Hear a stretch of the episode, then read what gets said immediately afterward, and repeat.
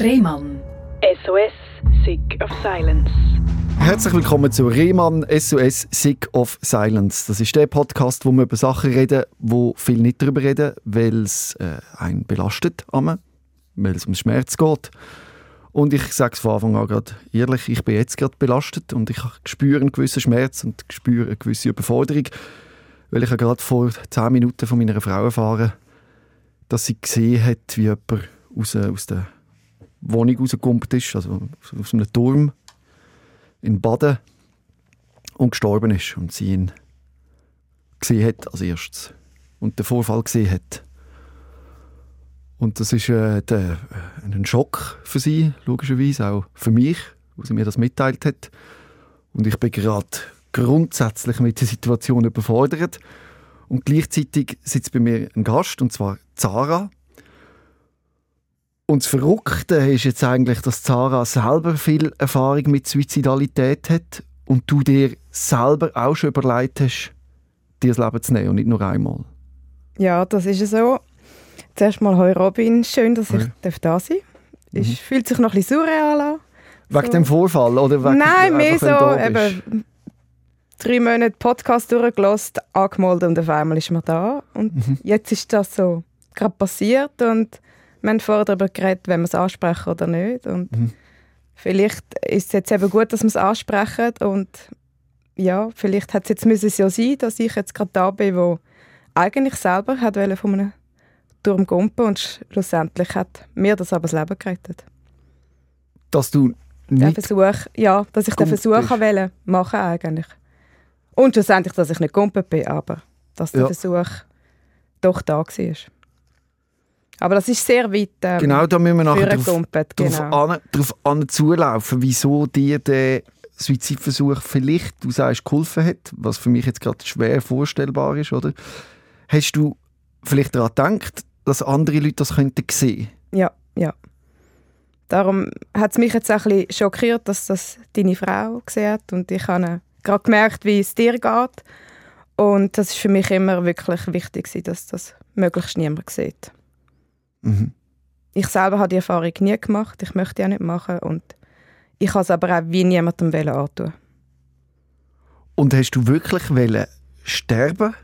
Oder ist das ein Verzweiflung, Verzweiflungsschrei von dir, dein Suizidversuch oder deine Suizidversuche?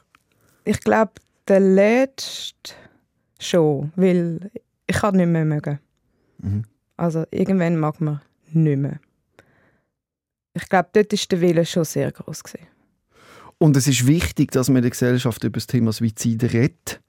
Aber es kommt auch darauf an, wie man darüber redet. Und zwar muss man sagen, was, wie zerstörerisch so eine Tat ist und wie viel Schmerz das hinterlässt. Für alle Beteiligten. Ja, das ist so. Und es ist ja nicht eine Impulshandlung gewesen. Die letzte, das letzte Mal sicher nicht. Mir überlegt sich das.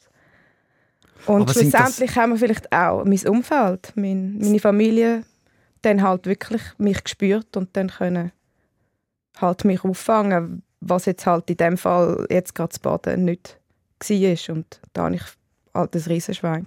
Sind das rationale Gedanken oder hast du das Gefühl, das ist eine Erkrankung, dass man den Wunsch hat zu sterben? Also ist das... Ja, Nein, das ist nicht mehr rational. Das ist Krankheit. Das ist nur noch eine Stimme, die dir sagt, wenn du jetzt gehst, dann ist es besser. Aber das, ist, das bin auch nicht mehr ich. Gewesen. weil es ist nicht. ja eigentlich klar, dass Sterben das schlimmste Mögliche ist. Also das, dann ist man gar nicht mehr. Das ist die totale Auslöschung.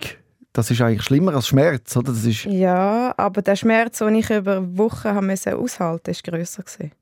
Da, also, wir gehen dann wieder davon aus, nachher ist der Schmerz weg. Aber es ist ja nicht so, nachher bist du weg, dann ist nicht der Schmerz weg. Ja, dann ist die Familie im Schmerz. Aber für mich ist dann irgendwann so nicht mehr zum Aushalten, gewesen, dass das wie die Lösung gewesen wäre. Aber eben, die Vernunft war immer noch da, gewesen, aber rational denken, das ist nicht mehr gegangen. Und heute bist du froh, Ja. dass es nicht gemacht hast und nicht geklappt hast. Aber kannst du es noch nachvollziehen, dass es hast wollen? Also das ist noch interessant. ja, Das kannst du noch. Ja, Weil du hast mir eben geschrieben, du liebst dein Leben über alles. ja. Und das ist relativ neu, wenn man das so kann sagen Und zwar, seit du endlich die richtige Diagnose bekommen hast. Und zwar, dass du eine bipolare Störung hast. Und du sagst, du lebst jetzt mit dem. und den richtigen Medikament und liebst jetzt endlich dein Leben. Das ist es. Also nicht, dass ich es vorher nicht gern hatte, aber es ist schon immer das Auf und Ab ist mitgeschwungen über Jahre. Mhm. Und Also hast du zum Teil schon sehr man. fest nicht gern gehabt, weil du ja wollen. nicht, nicht beenden. gern, aber mir hat so die Struggles und man kämpft und es ist immer es ist wie so zwei Schritte raufgehen, dann wieder einen runter, dann geht man mal drei Schritte rauf, dann geht man fünf runter, dann geht man zwei Schritte rauf und das ist anstrengend. Und wenn das so über Jahre hinweg ist, man macht es mit, man gewöhnt sich daran, aber es gibt einfach nicht das gleiche Gefühl, wie ich jetzt habe. Wir wollen die Geschichte zusammen aufrollen, wie das entstanden ist, wenn man so will. Das ist eben die Frage, entsteht eine psychische Erkrankung durch einen Vorfall oder äh, hat man die Veranlagung und die bricht dann aus? Es hat viele Leute gegeben, die behauptet haben, der Tod von deiner Mutter hat deine Depressionen ausgelöst. Ja, das. Ich glaube mal, dort war sicher der, der Triggerpunkt, gewesen, dass das angefangen hat. Aber äh, ich habe eine familiäre Disposition, vor allem Mutterseits. Dort eigentlich alle weiblichen Verwandten haben mit psychischen Erkrankungen zu kämpfen gehabt. Also das ist sicher mal mir schon ein Stück weit in die Wiege gelegt worden.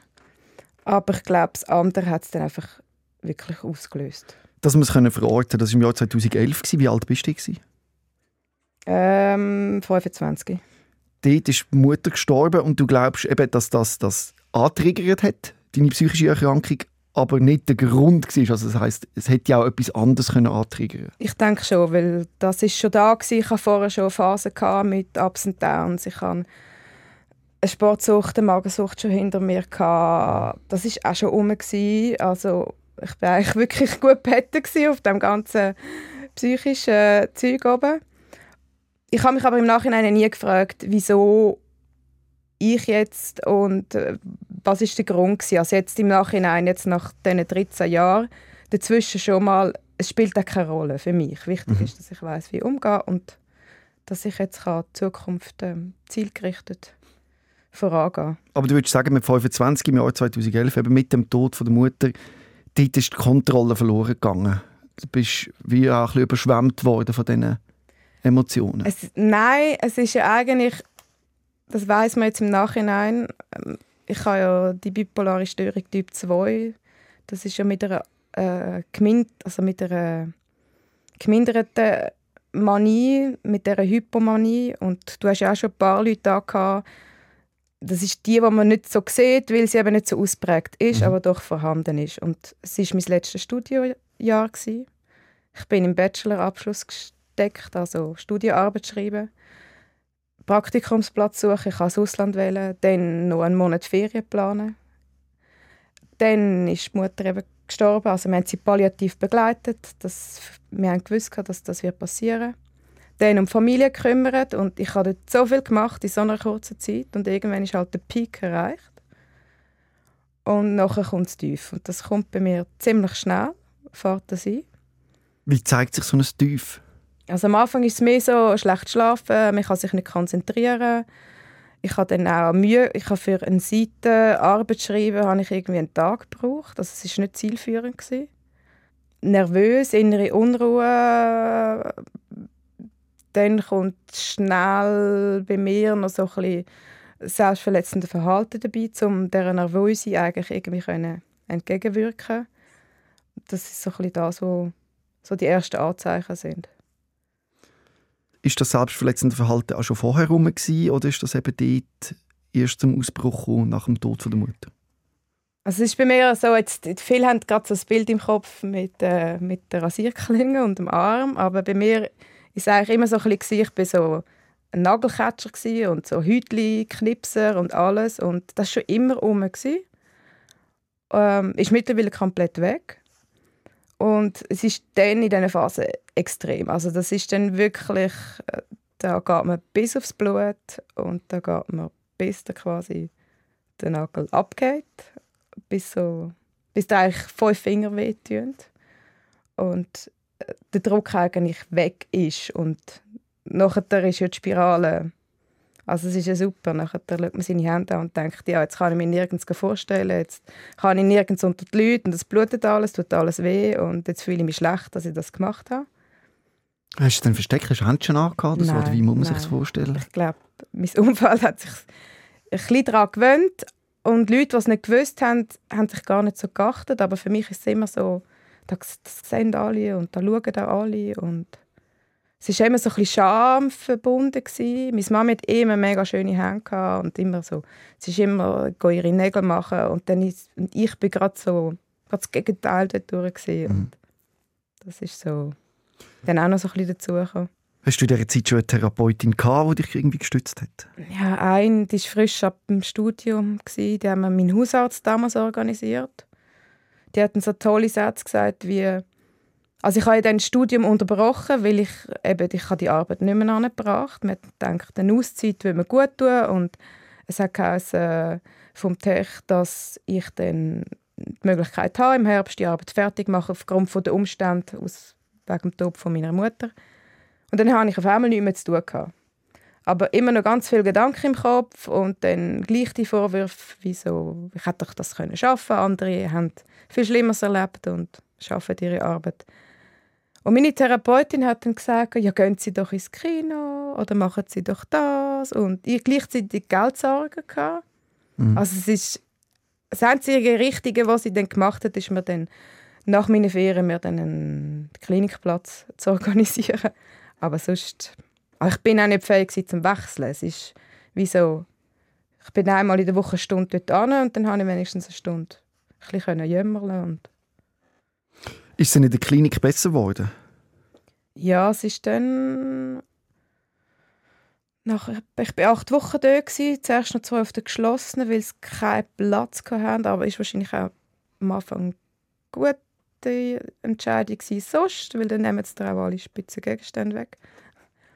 Nach etwa drei Wochen so bisschen besser und vier Wochen ist dann schon, gehen wir so aufs Niveau gut und dann geht es ziemlich rapide und ist das dann bei mir so. Aber das ist auch krankheitsbedingt bei mir. Nach acht Wochen bin ich dann wieder wie geheilt, oder? Alles wieder gesund. So und so und, äh, ich Bis die nächste Welle kommt. Bis die nächste Welle Was für kommt, Abstände ja. hatten die Wellen so gehabt? Jetzt, ich bin noch ein Jahr später dann auch gerade wieder in einen Klinikaufenthalt. Also im Sommer 2012. Genau. Was hat das ausgelöst? Ich war im Ausland, ich habe das Praktikum gemacht, ich habe mega viel erlebt in Holland und jeden Tag, jedes Wochenende in Amsterdam Sachen angeschaut und Reden wir hier von dieser hypomanischen Phase? Genau. Und wie lange hat die Tour, oder wie lange hat die gedauert bei dir in Holland? Bei mir so bis zwei Monate, würde ich jetzt sagen. Beschreib mal die, wie ist die nachzuempfinden? Ist das wirklich wie im Rausch? Oder? Ja, ein bisschen. Es ist so, so ich sage dem so, das Heldensyndrom, hat das Gefühl. Man kann alles, man schafft alles, man ist die Geilste und die Beste. Und, Schön. Ähm, also das Gefühl selber ist ja wirklich cool und man ja. braucht wenig Schlaf und man hat das Gefühl, man ist mega, also man ist sportlich aktiv, man unternimmt viel, man kommt mit Leuten ins Gespräch, im Büro ist gelaufen und man nimmt dann eben auch ganz viele Sachen an, die dann vielleicht erst später man muss machen, was dann eben meistens dann schon wieder in der Phase ist, wo es einem dann schlechter geht. Wenn passiert der Switch? Passiert der durch eben einen Schicksalsschlag oder kommt der einfach so oder ist oder? Er passiert schon oft durch einen Dämpfer. Dort war es dann, ich habe meine Schulter kaputt gemacht. Mhm. Und dann bin ich, äh, ich habe so ledierte Schulter und dort mhm. habe ich sie fünfmal ausgekugelt. Ja. Und es wäre mal wieder gewesen, Zeit gewesen, zum Operieren. Und ich habe das vor, der, also vor dem Aufenthalt ein ignoriert, dass ich das mal sollte. Und dann ist das genau halt in Holland passiert. Und es hat mir ein bisschen Dämpfer gegeben, weil auf einmal ich nicht mehr können so Sport machen, wie ich will. Ich hatte nicht mehr so Lust gehabt, zum Sachen unternehmen. Und dann ist das so schleichend gekommen. Und dann aufs Mal ist es dann da. Also es ist dann, ich glaube, am Anfang merke ich gar nicht, dass es schlechter wird.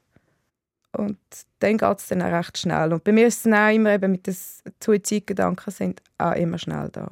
Das war in der ersten Phase weniger so. Gewesen. Also in der ersten große Depression, aber jetzt in den letzten, das ist etwas, was schnell kommt, innerhalb von drei Wochen. Also drei Wochen vorher kann es mir super gut gehen und drei Wochen später ist, ich bringe mich um.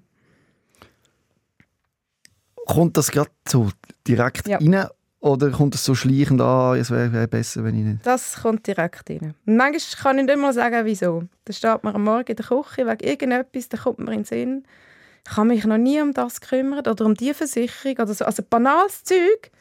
Es wäre doch besser, wenn ich mich umbringe, weil dann muss ich mich gar nicht mehr im Nachhinein um das kümmern. Und das sind schon aber nicht mehr rationale Gedanken dort. Man redet ja von dieser inneren Stimme. Ja. Ist das so eine innere Stimme? Und würdest du sagen, deine innere Stimme ist ein bisschen kaputt? Ja, ist, ja, dann ist sie schon ein bisschen kaputt, ja.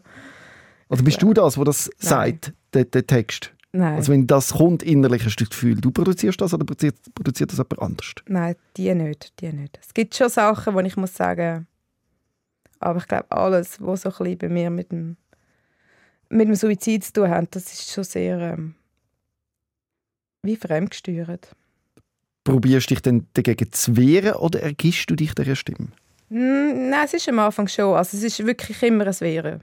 Auch jetzt bei, dort, äh, wo ich dann vor Holland zurück oder noch in Holland war, das ist wirklich so, kann doch nicht sein, jetzt schon wieder und wir bringen doch das an, wir haben doch das letzte Mal etwas gelernt und dann versucht man so die Sachen anzuwenden, aber ich habe das Gefühl, je mehr ich probiere, desto schlimmer wird Mhm. Und irgendwann, ja, merkt man, es geht nicht und dann lässt man los und dann ist halt alles scheiße. Dann hat es in diesem Sommer einen ganz konkreten Fall gegeben. Du wolltest auf Gleis liegen. Ja, genau, genau. Das ist, glaube ich, aber das ist schon mein zweiter Versuch. Und das ist so weird. Also die Situation, wo ich dir das geschrieben habe, wieder eben da so ein bisschen, so ein bisschen den Lebenslauf. Ich habe geschafft, ich habe durch Vitamin B, also ich bin ja nachher zurück in die Schweiz, um meine Schulter zu operieren. Hatte die Option gehabt, wieder auch noch mal auf Holland können zu gehen, aber es war mir gewesen mit der Familie um mich herum. Dann habe ich durch Vitamin B gerade einen Job bei uns im Dorf bekommen. Und dann ist eh, dort ist auch wieder die Selbstverletzung so groß gewesen und die Scham ist groß gewesen und Und du bist in einer Depression. Gewesen. Also Ja. wenn, man, wenn du von Selbstverletzung und, und Scham und so redest, in der Hypomanie geht es dir gut, geht's mir gut. dann machst du daran nichts und dann kehrt es. Den Kerz, ja. Und ich bin dann meistens sehr lang, ich bin etwa ein halbes Jahr in der Depression. rein. Oh. Drei Monate sicher schlimm, weil am Anfang eben, man, wehrt, man geht nicht von Anfang an in eine Klinik, sondern man wehrt sich noch dagegen und probiert Therapie. Also es ist ja nicht so, dass ich nichts gemacht habe. Und es wird einfach nicht besser. Und ich habe dann dort geschafft und lustigerweise das Arbeiten ist einigermaßen gegangen, weil man kann sich dann ablenken. Und dann war auch wieder irgendein Vorfall. Gewesen. Wahrscheinlich habe ich wahrscheinlich wieder mal einen Nagel verloren. Und dann habe ich ja, jetzt geht es nicht. Dann habe ich einen, einen, wirklich einen läppischen, auf einen läppischen Fötzel, ich glaube, es war sogar irgendwie ein Kuvert, gewesen, wo, wo ich vorher aufgemacht habe, angeschrieben, es tut mir leid, ich mag nicht mehr, das angelegt und bin runter, ich wollte zu den Gleis runter und dann habe ich gemerkt, dass die Kiesgrube bei uns im Dorf vergrößert haben. Und ich jetzt um alles müsste rundherum laufen, bis ins Nachbarkaff rein. Und dann habe ich gefunden, das ist mir zu anstrengend. Ich bin wieder rauf, habe das Kuvert genommen, habe es verrissen und bin wieder arbeiten. Also, es so, so, wenn ich jetzt das nochmal... Also jetzt kann ich ja darüber lachen, es ist... Äh, ähm, es ist, äh, aber ich kann- dort ist es wirklich Es ist eigentlich absurd. es ist absurd. Ja. Aber es hat meine Hilflosigkeit ausgedrückt. Ja. Das ist, ich bin dann dort zuerst auch am Boden gesessen, hatte dann gekühlt im Büro. habe irgendwie gehofft, es sieht mich jemand. Meine Chefin war sehr einfühlsam, aber sie war nicht rum. Und dann habe ich es die erzählt und dann bin ich mal zusammengeschissen worden. Ich haben gemeint, es geht dir besser, weil viele haben immer gemeint, es geht mir besser, weil ich hatte so, wenn es mir dann ganz schlecht gegangen ist, habe ich nur noch gelacht und so da so, lalala. Mhm. Weil Etwas ich- vorgespielt. ich, ja, ich kann gar nicht mehr, ich kann nicht mal mehr können richtig scheiße drauf sein, weil das hat gar nicht mehr, ich habe das gar nicht mehr nach außen gebracht, das ist so schlimm gewesen. Mhm. Und dann ist dann dort der zweite Klinikaufenthalt gekommen. Und das gleiche Prozedere, die ersten drei Wochen, ganz schlimm zu Weg. Und so, und ich weiss noch, meine Zimmernachbarin dort hat noch Angst mit mir im Zimmer zu ziehen, dass ich mir etwas antue. Mhm. Ich sage besser in einer geschlossenen aufgehoben. Hat sie recht gehabt, deine Zimmernachbarin? dort schon, ich glaube Anfangsklinik schon wieder nicht mehr. Es, sind, es, ist, es ist nicht so konstant gewesen dort so, mit den Gedanken. Ich habe ja kurz vorher noch mal wieder so etwas probiert. Aber dort eigentlich nicht gross. Es ist wie so einfach, das Leben ist an mir vorbeigezogen und ich habe ein bisschen mitgemacht. Und Das ist ja dann auch ein bisschen so der Fall, oder? wenn du dann die richtigen Medikamente bekommst, dass man das Gefühl hat, das Leben zieht einfach ein bisschen an einem vorbei und man ist in Watten und ja. ruhig gestellt. Ich habe Das war auch nötig, nehme ich an bei dir. Ja, ich kann immer wieder, nein, ich kann das erste Mal keine Antidepressiva gehabt. Ich habe es das zweite Mal mal bekommen. Dann die tolle Idee gehabt, ja alle zu nehmen und in Badewanne liegen. Was Mhm. aber daraus resultiert hat, dass ich irgendwann gefunden habe, ich finde es anstrengend in der Badewanne. Ich wollte jetzt eins rauchen und bin Mhm. raus. Und dann ist mir so schlecht gewesen, nachher bin ich aufs Bett gelegen und habe 15 Stunden geschlafen. Und das war ein Tag oder zwei Tage, bevor ich in die Klinik bin.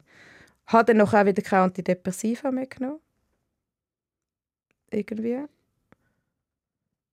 Und eben nach drei Wochen, wo dann so oft in der Klinik schaut man das so an, dann tut man vielleicht einmal noch verschreiben, aber mir ist ja nach drei Wochen bin ich schon wieder auf dem aufsteigenden Ast gewesen. Ja. Und nach acht Wenn man Wochen gefunden ja, dem Fall ist wieder gut. bin ich wieder Happy Child gewesen und Aber du hast dich dort schon mit dem Thema bipolare Störung auseinandergesetzt, weil du gedacht hast, «Mö, irgendwie in die Ja. Richtung geht's, Ja. aber hast dich damit nicht können identifizieren weil du eben am Typ 2 erkrankt bist. Erzähl mal, wo ist das Problem gewesen, dass du das Gefühl hast, ah, das bin eigentlich nicht ich?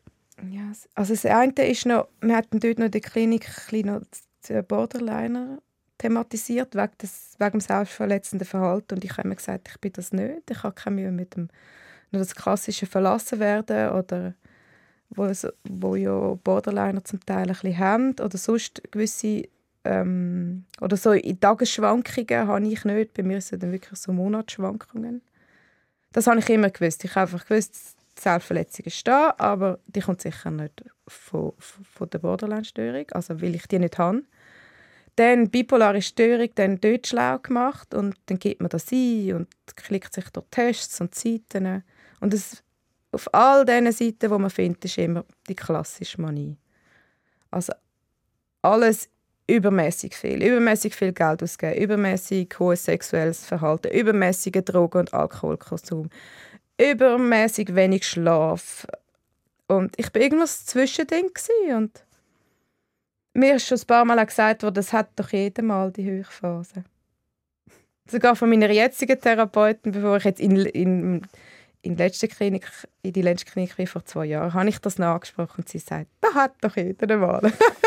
Ja, das ist eben dann aber entschuldigt. ja, ein grosser Unterschied zwischen mal schlecht drauf Ja. sein und Depressionen haben oder mal jeder Mensch hat tatsächlich gute Phasen, Ja. aber das kann man nicht mit einer Hypomanie vergleichen. Das müssen wir da nochmal ganz klarstellen. Logisch gibt man. Phasen, wo man, wo es einem, wo man verliebt ist, wo es einem, wo man im Höhe ist, alles ist schön und rosarot, aber dann wieder mal ein bisschen schlechter und so. Aber bei dir hat das viel stärkere Ausmaß.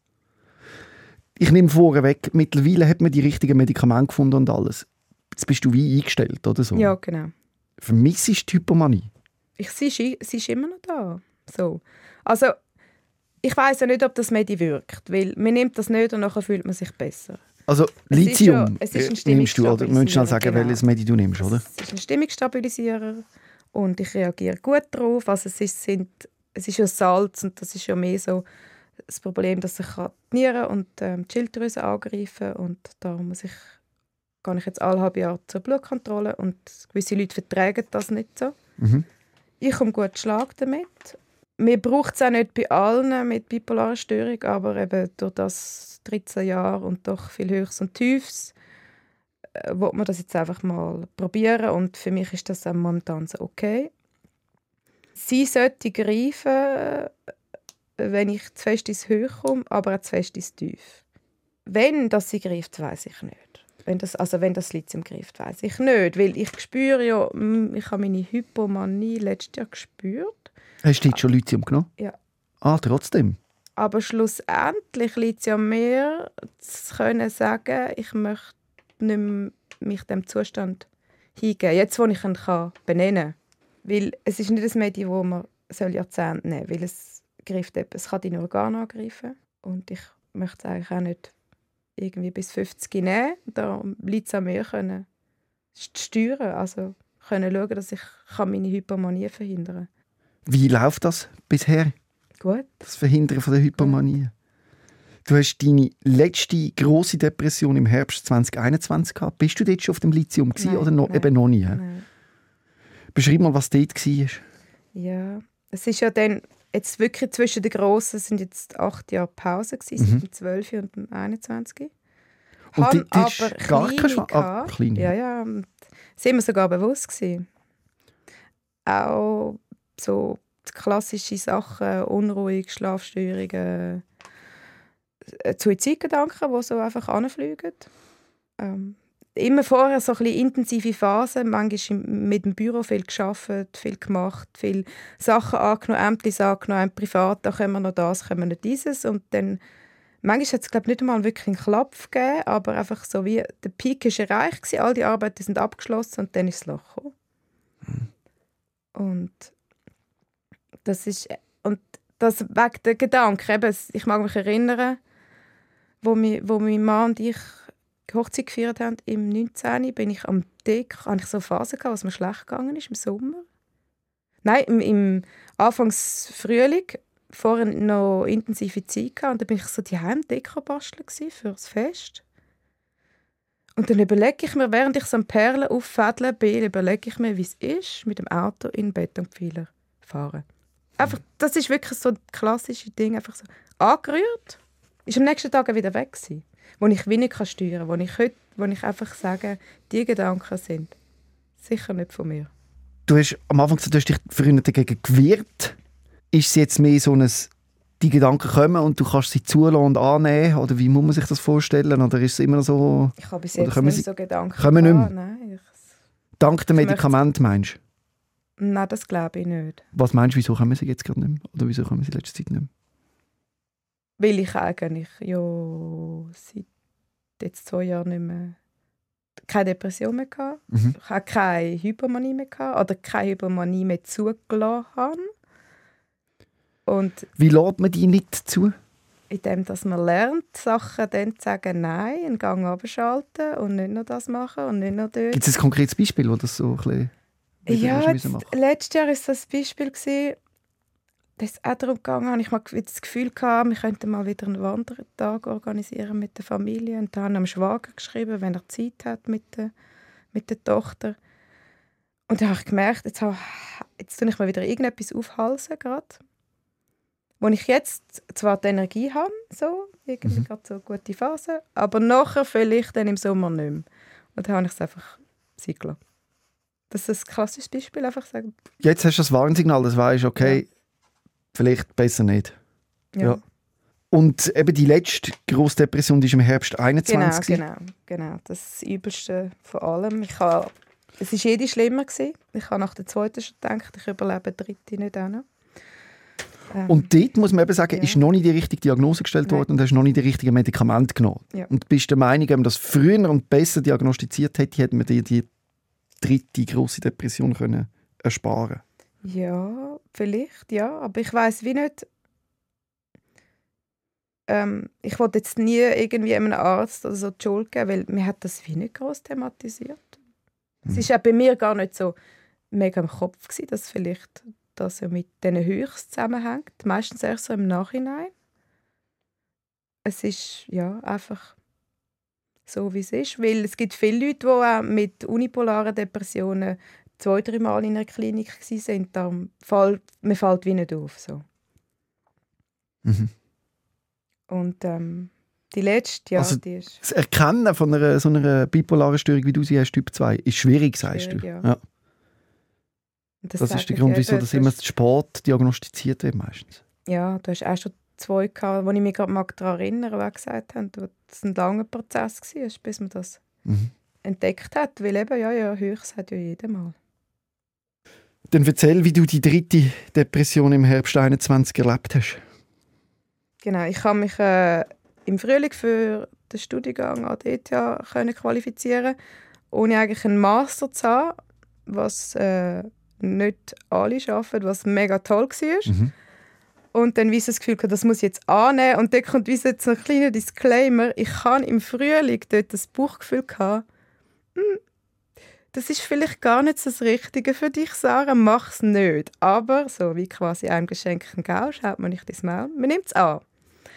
das ist so noch ein die Vorgeschichte und dann hat er im Herbst angefangen und es, es braucht sehr viel Zeit, sehr viel Aufwand und äh, auch wieder eben einen tollen Sommer sonst gehabt. Im Büro ist viel gelaufen und die haben viel gemacht. Und dann, glaube schon nach zwei Modulen, hätte ich jetzt gesagt, bin ich, äh, habe ich gemerkt, dass das äh, Schlafproblem, wieder, ich kann mich nicht konzentrieren. Suizidgedanken sind da gewesen, selbstverletzende Verhalten ist da gewesen, ziemlich schnell. Also es ist wirklich so innerhalb von drei Wochen so von himmelhoch jauchzend bis zu Tode betrübt. Also ich glaube, das drückt es bei mir immer sehr gut aus. Und dann habe ich dort die Reissleine gezogen. Es ist einmal irgendwann nicht mehr gegangen. Ich konnte nicht mehr aufstehen. Das hatte ich vorher auch noch nie so. Gehabt. Und dann bin ich drei Wochen krank geschrieben. Und dann habe ich noch einfach gedacht, ja, dann kannst du dich wie so auf ein CAS ähm, abdegradieren lassen, dass du dann gleich quasi ein paar Module besuchst, aber dann hast du einfach nicht mehr so den High-End-Abschluss. Ich habe keine Ahnung, was ein CAS ja. ist. CAS? Das sind so ähm, Weiterbildungsmodule, die einfach okay. Geld kosten. Und das andere ist einfach nur ein schöner Titel. Mhm. Nein, ich bin da ein bisschen kritisch ja. gegenüber mittlerweile. Ähm, ich habe dann auch angefangen, reduziert zu arbeiten im Büro. Ich habe dann halbtags gearbeitet und Manchmal ist es dann gegangen, so ein bisschen mit konzentrieren, aber ich habe auch zum Teil irgendetwas gemacht, Pläne zeichnen, zwei Stunden Arbeit und einfach nicht gespeichert. So gemacht und nicht gespeichert. Und so Zeug. Aber im Nachhinein habe ich dann schon erfahren, ich bin gar nicht so schlimm gewesen während dem Arbeiten, wie ich gedacht habe. Also meine Leistung war nicht so schlimm. Gewesen. Aber sonst alles nebendran ist nur noch rumgelegen, nichts mehr sonst machen, keinen Sport mehr machen. Wir leben mega ungesund, wir trinken zu viel, wir rauchen nur noch, ähm, wir jammern die ganze Zeit und Du hast noch gesagt, du hast dich in so eine Fantasiewelt ja, geflüchtet, in die sogenannte Hetty-Detti-Fantasiewelt. Ja, Was ist das genau? Das war eigentlich schon immer, gewesen, das hatte ich auch schon in der ersten. Gehabt. Ich stelle mir vor, was wenn es wäre, wenn ich jetzt nicht unterbrochen hätte. Und stelle mir dann wie so einen... Wenn was nicht unterbrochen? Wenn ich, mein, also wenn ich nicht ähm, weitergemacht hätte. Einfach, wenn ich vor drei Wochen aufgestanden wäre und gesagt hätte, jetzt bin ich nicht ähm, so schlecht drauf und wir schaffen das mit dem MOS und so. Mhm. Es ist wie so eigentlich wie so eine Parallelwelt, dann, so, die ich mir dann vorstelle. Also was wäre wenn? Genau, Wie hätte ich gelebt, wenn ich mich anders entschieden hätte? Genau. Ja. Und das habe ich schon immer gehabt. Das habe ich in Holland, dann kommt das hätte dort, habe ich das schon gehabt. Und dann hat mir jemand gesagt, ein Österreicher, hätte dort die Fahrerkette, hör jetzt mal mhm. auf damit. Und seitdem habe ich das mit dem hätte dort, ist das, das ist mir geblieben. Und ich stelle mir dann das vor, irgendwie. Ich komme das den ganzen Sonntag kann ich auf dem Sofa liegen und mir vorstellen. Und es macht ja viel mehr kaputt, weil du bist ja nicht dort, du bist mhm. ja in einer anderen Lage. Und ja.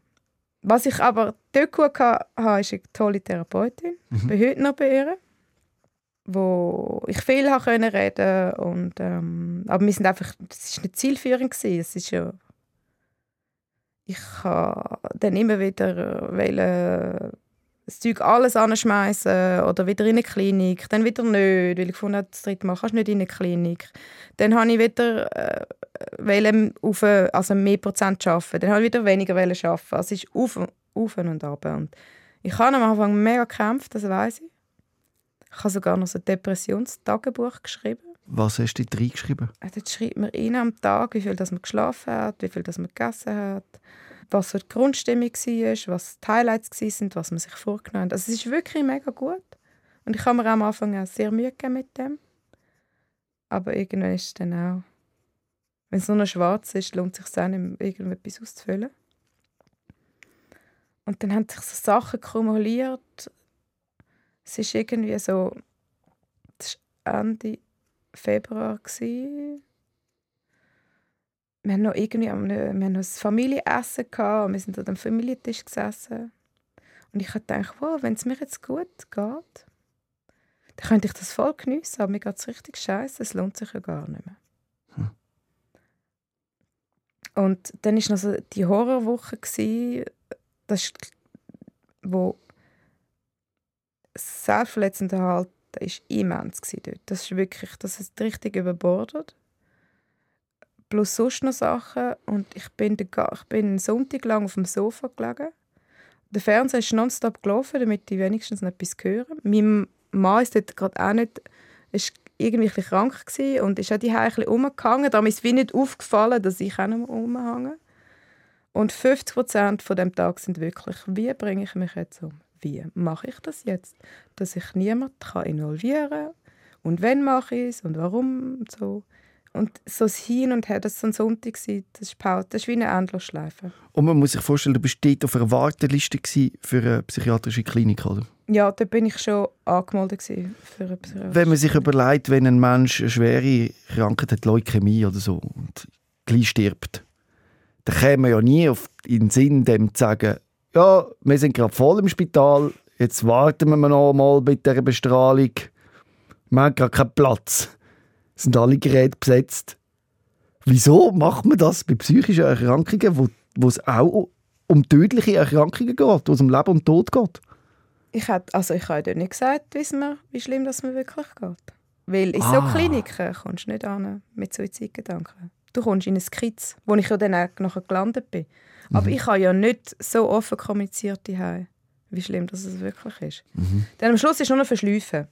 Smile, aber im Kopf rattert es 24-7 Oh. Hölle. Und so habe ich den Sonntag verbracht. Und dann habe ich mir überlegt, und jetzt sind wir wieder am Thema, bei unserem Einstiegsthema, der Turm, im Maigrün, kenne ich noch auf Schulreisen von früher. Ich dachte, dort kannst du rauf. Am Morgen ist noch kein Mensch rum.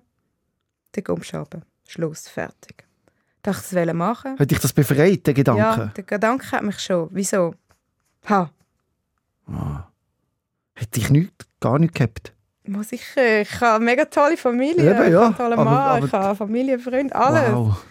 Aber es ist das, der Zustand, das Ja. ist so, das ist so ein Schmerz. Also Mhm. es ist wie nicht, Auszuhalten. ich kann es jetzt wie gerade gar nicht beschreiben, weil der einfach nicht da ist. Zum Glück ist der nicht da. Aber, Gott sei Dank. aber dort, also der Sonntag war ganz schlimm. Gewesen. Und ich habe dann vorher schon schlecht geschlafen. Also ich habe wochenlang nur drei Stunden geschlafen. Mit Mhm. so einem Zu dann, fahre ich am Morgen noch ins Büro. Da ich dachte ich, eben am Also Morgen... nicht mit dem Auto, oder wie man Nein, mit dem Auto. Schon riskant, oder? Ja, jedes Mal, wenn dir einer entgegenkommt, hoffst du, der fährt in dich rein. Weil dann musst ja du nicht. Dann fährt er in dich rein. Das ist das Gleiche, wenn man im Zug hockt und der Zug rattert und denkt, bitte entgleist. Dann habe ich mein Problem gelöst. Das dann bin ich nicht gedacht. schuld. Ja, so Mhm. oft. Weil wir wollen ja nicht selber. Wir will ja nicht... Mhm. Aber wenn es jemand anderes für dich macht, ist wieso? Das ist wieso okay. Ist jetzt lustig, wenn du die Gedanken wieder besuchst, oder? Ja. Im Nachhinein. Wie fühlt sich das an, wenn du so darüber redest? Wie wenn du über jemand anders redest? Oder kannst du schon noch nachvollziehen, dass es in ja, dir ja, drin stattgefunden hat? Ja, Kannst du schon noch nachvollziehen? Ich. Und es wäre auch gefährlich, du könntest dort auch wieder reingehen, hast du das Gefühl, wenn du das würdest Nein. zulassen. Nein, Wieso geht das nicht mehr? ich kann es dir nicht sagen. Ich weiß einfach, dass es nicht geht. Zum Glück geht das Oder nicht ich mehr. weiß, was ich dann müsste definitiv machen. Was müsstest du denn machen? Ich habe gute Therapeutin. Ja. Wirklich jetzt so Bin gut. ich Auch wenn sie mir nicht geglaubt hat am Anfang, wo ich gesagt habe, ich bin vielleicht bipolar, aber Ja. es ist super. Ja. Ja, mein, mein ganzes Umfeld weiss auch. Du hast so ein, wie ein Auffangnetz. Du weißt, wie Ja. reagieren, wenn man anrufen, wo hingehen, dass das nicht mehr so explodiert. Schön. Aber jetzt sind wir trotzdem mit in dieser Geschichte, wo du auf den Turm hast wollen Ja. steigen im Maiengrün. Genau. Dann bin ich am Montag, habe ich gedacht, kann ich am Morgen das gerade machen? Und wie so Auto gesteuert, bin ich ins Büro. Dann habe ich gedacht, okay. Dann am nächsten Tag. Ah, hast nicht gewusst, vielleicht passiert es heute, vielleicht passiert es morgen. Ja. so, dann am Aber dann hast du besser geschafft. Also ist es dir besser gegangen mit dem Wissen, ich mache es jetzt dann? Ist das eine Erleichterung gewesen, oder ist es mehr auch so eine Angst gewesen? Nein, am Morgen war es dann schon noch, gewesen, ja, ich bin schon dumm. Ich hätte eigentlich sollen ins Maigrün anstatt ins Büro. Dann Ach hätte komm, ich die es- es ist Kopie nicht erst müssen machen oder Ja? So, ja. am nächsten Tag dasselbe. Dann habe ich angefangen, mich sogar zu verplanen. Ich habe abgemacht am Nachmittag mit der Freundin. Also extra, dass du ja, ja, das, das einhaltest und nicht aus dem Leben gehst. genau. Mittwoch ist sowieso, ich gesagt, äh, Mittwoch geht nicht, Mittwoch haben Kind frei. Da kann ich nicht am Boden liegen, dort im Maigrün. Ich will nicht, dass sie mich sehen. Also eben so rational bin ich dann meistens schon gewesen. Ähm, dann habe ich abgemacht mit der Freundin. Ich habe sogar darüber gesprochen, dass ich das wählen will. Meine Freundin hat es gewusst. Und wie, haben- wie sind die damit umgegangen? Ja, schon. Ich glaube, die haben vor allem eben, sie kennen mich alle seit Jahren. Die haben kennen deine die Stimmungen schon miterlebt. Ja, die kennen die anderen Depressionen. Ich glaube, zu wissen, dass ich nie etwas wirklich mache, ähm, ist bei ihnen da gewesen. Plus, dass ich es ihnen auch gesagt habe. Das ist schon immer so eben... Und ich habe meistens am Nachmittag wie so die Hoffnung gehabt, nein, ich will ja wirklich leben.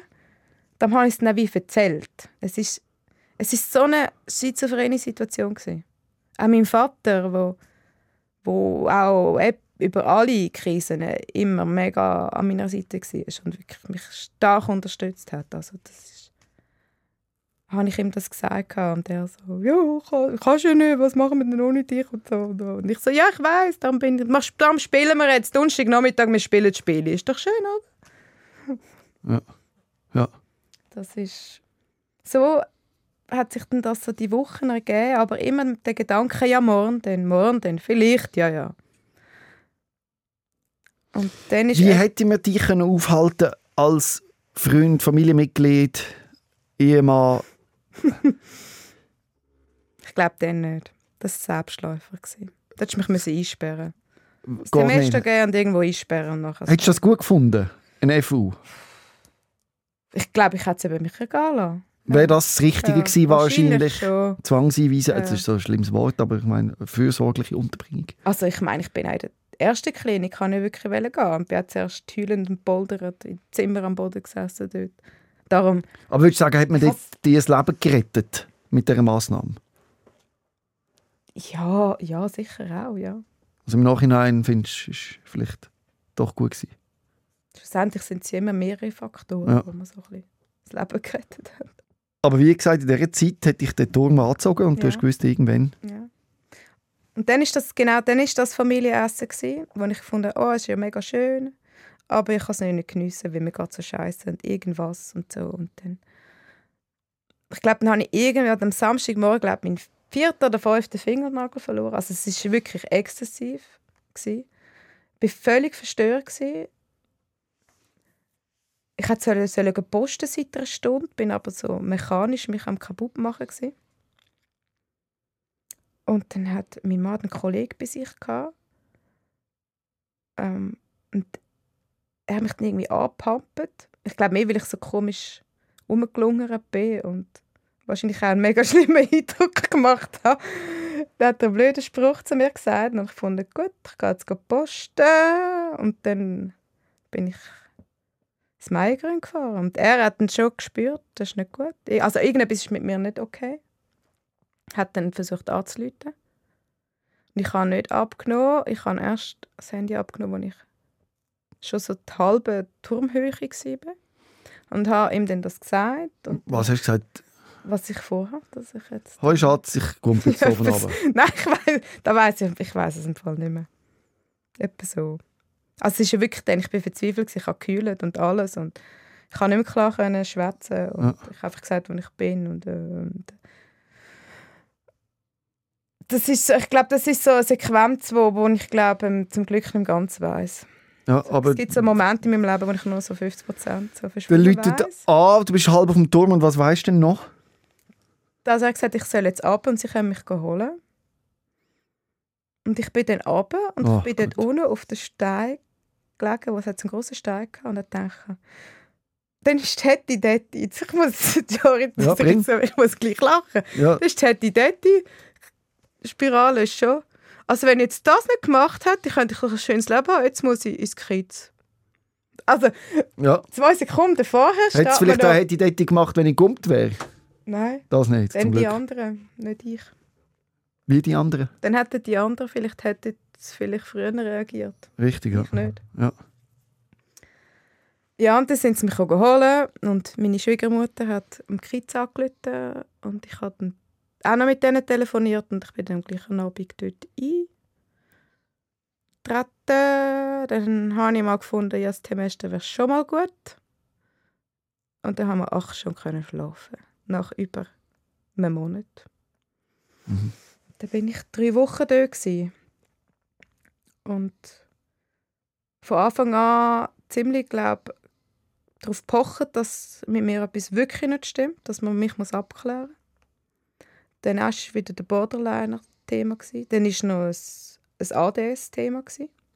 Weil die haben ja auch, wenn sie so in ihrer Phase sind, so mit Konzentrationsschwächen und vor allem mit Hochphasen sind bei mir so ein ADS oder ADHS-mäßig. Plus auch die bipolare Störung.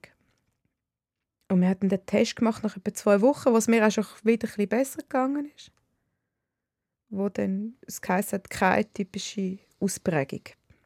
Aha. Das wäre dann eben der Typ 2. Nein, es hat geheißen, für, wir machen verschiedene Tests. Ja. Wir sind eben 119 Fragen. Und da hat es geheißen, keine psychologische, oder wie, wie habe ich es... Ähm,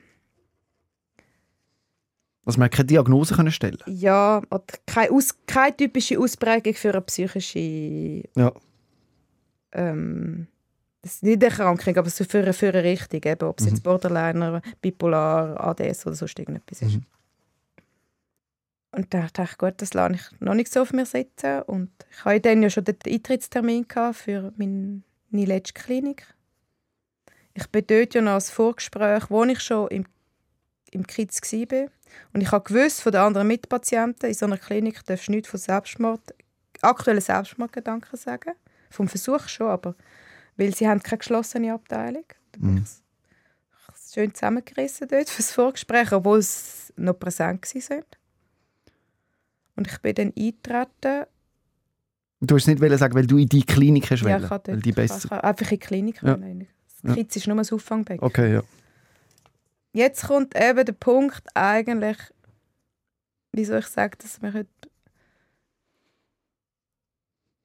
der Versuch mir das Leben gerettet hat oder wird mir mein Leben retten in Zukunft.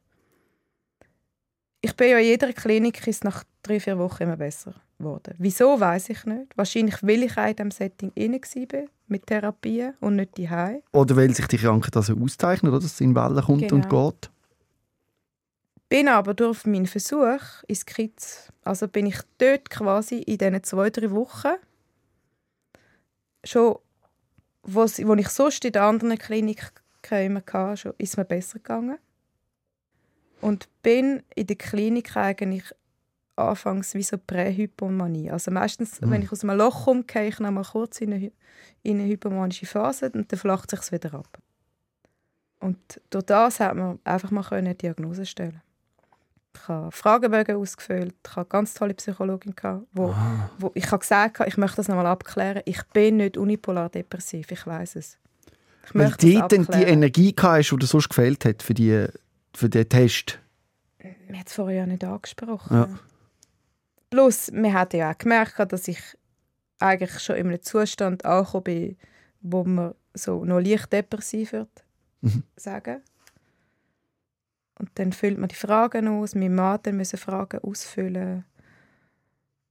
Und äh, es ist etwa drei Wochen gegangen. Und mir ist dann schon nach zwei Wochen bin ich, ist mir gut gegangen. Mhm. Ich bin wieder auf dem normalen Weg. Gewesen. Und dann kommst du einfach kommst du die Bestätigung über, ja. Bipolare Störung Typ 2. Und bis zu dieser Bestätigung ist über zehn Jahre gegangen. Ja, ist das richtig? Jahre. Fast. Ist die Diagnose eine Erleichterung gewesen, oder wie muss man sich das vorstellen? Oder einfach, ja gut, jetzt weiss man, was man... Ja, für mich schon. Dass ich es kann beim Namen nennen und dass Mhm. ich kann, dass ich weiß, wo ich muss schaffen. Weil ich muss ja nicht schaffen an der Depression, also schauen, dass ich nicht depressiv werde. Ich, ich muss verhindern, dass ich stark hypomanisch werde, weil nach dem Hoch oder nach dem Himmel kommt bei mir die Mhm. Hölle und ich muss schauen, dass ich zu fest in den Himmel komme, weil sonst bin, lande ich wieder am anderen Ort. Und dass ich das jetzt weiß, ich glaube, das ist schon Aber es ist sicher noch schwierig, wenn man denkt, das ist gleich wie mit dem Alkohol trinken, oder? Ich meine, da denkt man nicht an Kater, man denkt ja an Rausch, oder? ja.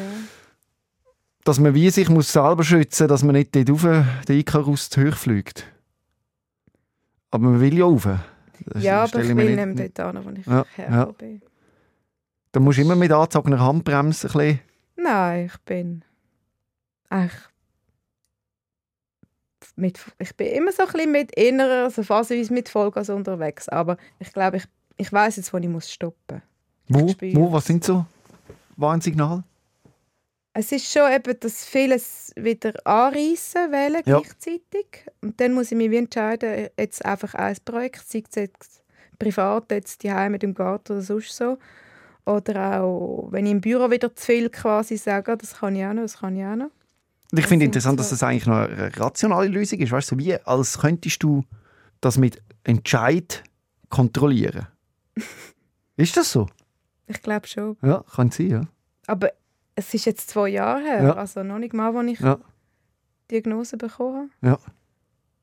Ich meine, es ist neun Jahre auch irgendwo durch gut gegangen, Mhm. weil ich manchmal auch rational, also ich habe immer wieder, ich habe es immer beschrieben, wenn ich so Hochphasen hatte, ich muss schauen, dass ich nachher ähm, die Stege nehme runter und nicht die Rutschbahn. Ja. Ich habe das schon immer gewusst. So über die letzten Jahre hinweg habe ich immer gewusst, dass ich, wenn ich sch- schnell irgendwo oben bin, nachher die Rutschbahn runterverwünsche und dann gehe ich wieder wie so ein kleines Tief rein. Und jetzt habe ich einen Namen dazu. Und wenn Du schießt dich da aus mit Gleichgesinnten und so? Also hat man da ein so eine Art Community oder... Nein, nicht, also Nicht? ich selber nicht groß. Ja. Ich bin aber immer jemand, ich habe nie ein, also irgendwie, ich habe offen über meine äh, psychischen Erkrankungen geredet. Dürfen die Leute mit dir in Kontakt treten, jetzt, wenn sie das gehört haben? Hast du Instagram oder Nein, Mail? wirklich... Mail hast du? Ja, E-Mail? Fändest du das cool oder wenn- fändest du das eher... Wenn wäre es über das Mail, ja. Ich kann dir dann das weiterleiten? Ja, das super, wenn sich Leute ja. melden. Mich interessiert noch, wie sehr schränkt dich die Krankheit im Alltag ein? Also bist du arbeitsfähig oder brauchst du Unterstützung? Gibt es da Unterstützung von der IV oder tun die schwierig bei dieser Diagnose? Wie erlebst du das? Ich arbeite normal voll. Und äh, Und gehst also offen um und erzählst den Leuten, dass du eine psychische Erkrankung hast? Ja, ja. Oder? das schon immer. Also ja, ich sage mal, bei der ersten Krise es noch nicht so. Gewesen. Aber das ist halt schon, vor 13 Jahren hat man noch nicht so offen über das geredet. Und ich glaube, das ist erst so in den letzten paar Jahren. Also mit jeder Krise habe ich das Gefühl, kann ich mehr darüber reden, auch außerhalb von meinem Familien- und Freundeskreis. Und da, da leistest ja du einen mega grossen Beitrag dazu. Und alle Leute, die da ankommen, dass man eben mehr darüber redet. Und Und du übrigens auch. danke. Dass du da angekommen bist und darüber redest, und Ja, zwar eine ganze Stunde lang. Das ist jetzt wahrscheinlich nicht so schnell vorgekommen, es ist Ja. eine ganze Stunde schon durch. Wow. Und äh, äh, ich muss 13 dir- Jahre in einer Stunde. Ja, nein, eben, wir können das nicht, wir können unmöglich alles abdecken in dem Podcast, aber wir haben ein bisschen ein, ein, reingesehen in dein Leben. Ja. Und ich finde auch cool, dass du das erzählst und du kannst stolz auf dich sein, was du geschafft hast. Also ich bin schwer beeindruckt, wenn man schaut, woher du gekommen bist und dass du jetzt sagst, hey, ich liebe mein Leben. Ja. Das ist wunderschön. Ich möchte dir gratulieren für das. Danke, das äh, ist wirklich äh, eine Stärke. Und vielleicht macht es auch Menschen Mut, die gerade in so einer Krise drinstecken und sich überlegen, auf irgendeinen Turm aufzulaufen. Und wir können ihnen nur klar sagen, oder, dass es, Keine gute Idee. nein, es wartet etwas viel Schöneres auf dich. Definitiv, definitiv. Ja. Und ich glaube, wenn man manchmal das Gefühl hat, irgendetwas stimmt nicht, dass man gleich soll ein bisschen hartnäckig sein Mhm. Also vor allem so gewisse verzwickte ähm, Krankheitsbilder auch brauchen halt mega lang, bis eine richtige Diagnose kann gestellt werden Und dann bist du halt mit einer normalen Behandlung gegen Depressionen bist am falschen Ort. Je nachdem. Und Und redet darüber, oder? Offen damit umgehen. Ja. Auch wenn man in einem irgendwelche Gedanken oder Stimmen oder so irgendetwas plagt, erzählt es. Und wenn ihr Lust habt, erzählt es hier bei mir in der Sendung. Schreibt mir ein Mail an robin.rehmann.srf.ch Ja, richtig. robin.rehmann.srf.ch und erzählt mir eure Geschichte, egal um was es geht in eurem Leben. Etwas, was ihr gerne würdet erzählen würdet, wo ihr findet, doch, könnte, äh, wäre noch schön, wenn wir auch über diese Themen reden. Ich danke dir von ganzem Herzen, Sarah, Ja, dass danke, du deine Geschichte mit uns allen geteilt sein, hast. ja. Gerne. Und äh, habe ich das können erzählen. Ja. Trotzdem heavy Einstieg, aber dann irgendwie jetzt noch einen guten Schluss gefunden. Auf jeden Fall. Das passt für dein Leben. Heavy Einstieg, aber hat jetzt einen guten Schluss Genau, gefunden. danke, ja, das stimmt so, merci. Rehmann. SOS, Sick of Silence.